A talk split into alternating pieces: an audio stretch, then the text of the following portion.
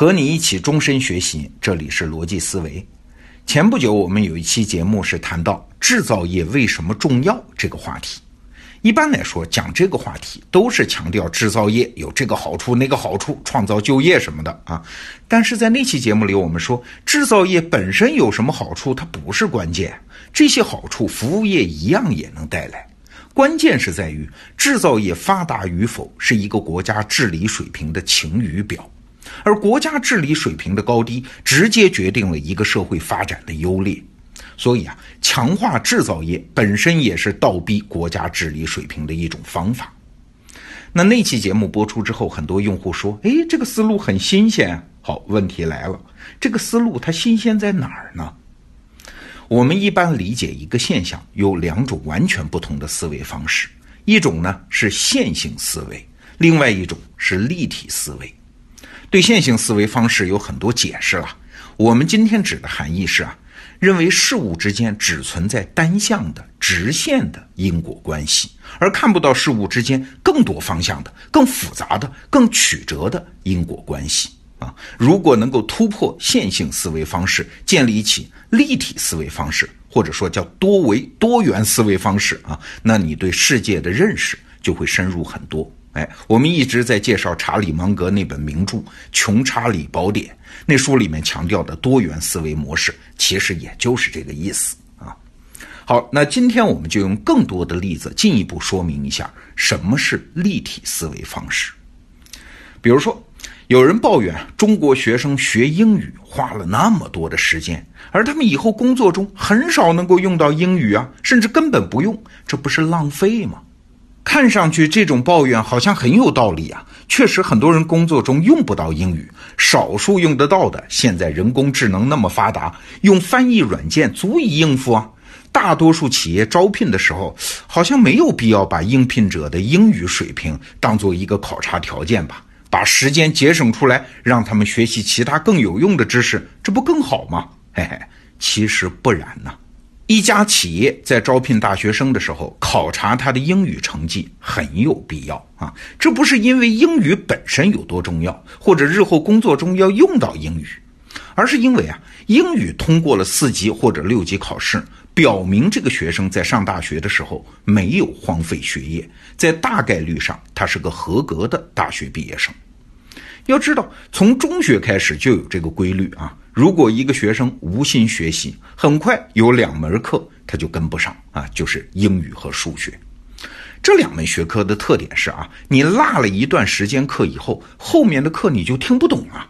那听不懂就更加没有学习兴趣，然后就恶性循环嘛，越落越远嘛，最后就是彻底放弃。那相比呢，那些文科课程，什么语文啊、政治啊、地理啊、历史，情况就不同啊。即使落下一段之后，后面的课他也能听得懂，所以临时抱佛脚也能应付考试。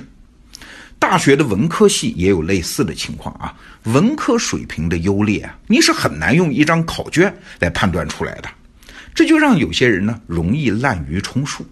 那这些学生如果不用英语考试来卡一下啊，实际发生的往往不是他腾出时间来学习其他更有用的知识，而是什么都不学，混日子，一直混到毕业。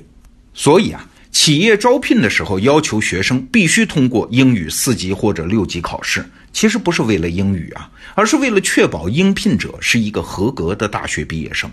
你英语合格，证明你在大学里认真学习过。那这样的人在工作中也可以有持续学习的能力嘛？哎，一家企业如果没有其他更便捷、更可靠的选拔方法，那就有必要坚持这个要求啊！这是企业的明智之举。再比如说，有人长期跟踪对比喝红酒和不喝红酒的人，哎，发现他们的健康水平有明显的差距，喝红酒的人更健康。哎，有人就得出结论呢，红酒有利于健康。哎，这同样是犯了线性思维的错误。当然，红酒当中会存在一些有利于健康的成分啊，但是这些成分能有多少呢？啊，它至少不是红酒独有的。没准儿你吃一串葡萄，差不多也就能够得到那些有利于健康的成分啊。但是葡萄可比红酒要便宜得多啊。那红酒有利于健康的真正原因是啥？是有条件喝红酒的人，往往都比较有钱嘛，他的社会层次比较高嘛。人更有钱，就能拥有更舒适的生活条件、更好的医疗保健条件、更多的体育锻炼条件、更充分的健康意识等等。是这些条件，而不是红酒，让他们更健康的。再举一个例子。花大价钱买学区房，让孩子进入好学校，这是孩子日后学习成绩好的原因吗？哎，没准真正的原因是，愿意花大价钱买学区房的家长，都是高度重视子女教育的人啊，他们本身往往也比较优秀。那这种家长会在各个方面督促帮助孩子学习。是这些家长他们长年累月的努力和关心，才让他们的孩子学习成绩更好的。哎，学区房只是一个表征而已。还有一个例子，在美国，很多精英，包括大企业的高管、政界、军界的高官啊，上大学的时候往往都是大学体育队的主力，甚至是队长。哎，这是否能说明体育水平对管理企业、政府和军队很重要呢？啊，比如说，是不是篮球投篮命中率越高，那这个人做企业决策的时候就更准确呢？哎，当然不是。这些人呢，在大学体育锻炼中得到的不仅是强壮的身体，更重要的是团队协作精神呐，吃苦耐劳的品质啊，直面竞争的勇气啊，等等，是这些心理特质啊，是这些心理特质，而不是体育本身，帮助他们日后成为了精英。在国家层面上也有类似的现象。你看啊，中国体育长期搞那个举国体制啊，所以在奥运会上成绩出色啊，有很多金牌。很多人就批评这个现象，认为竞技体育和老百姓的生活或者说健康有啥关系啊？啊，它只是个虚名嘛。那国家为此花费大量的人力物力，实在是不划算这恐怕也是一种线性思维的结果。举国体制，如果你单单从体育发展来看，当然是有弊端的。但是从一个国家整体的角度来说呢，哎，这就证明了这个国家只要他想干一件事儿，他就能够团结一致，集中资源把这事儿办成啊。那有这种能力的国家和没有这种能力的国家，区别可不仅仅在于体育啊，而会在方方面面表现出来。你想。有能力把竞技体育搞到世界第一的国家，当他们把这种能力转向工业化、普及教育、发展国防、维护治安的时候，那多半也能有成绩啊。相反呢，有些国家在奥运会上成绩很尴尬啊，但是好像他们也没有因为节省了体育经费而在其他方面表现更好啊啊，没准事实是这种国家做任何事儿都很费劲，即使他们非常想做好的事儿，也往往是束手无策。哎，你看，今天我们比较了两种思维方式：线性思维和立体思维的区别。那线性思维方式的危害呢是两点：第一，就是让我们陷入了局部，不能从更广泛的角度来理解这个世界啊。当然，更重要的后果是什么？就是陷入线性思维的人，他其实是在和计算机竞争啊。计算机在知识的采集、存储、检索这些方面，人类是望尘莫及的啊！这就是线性思维吗？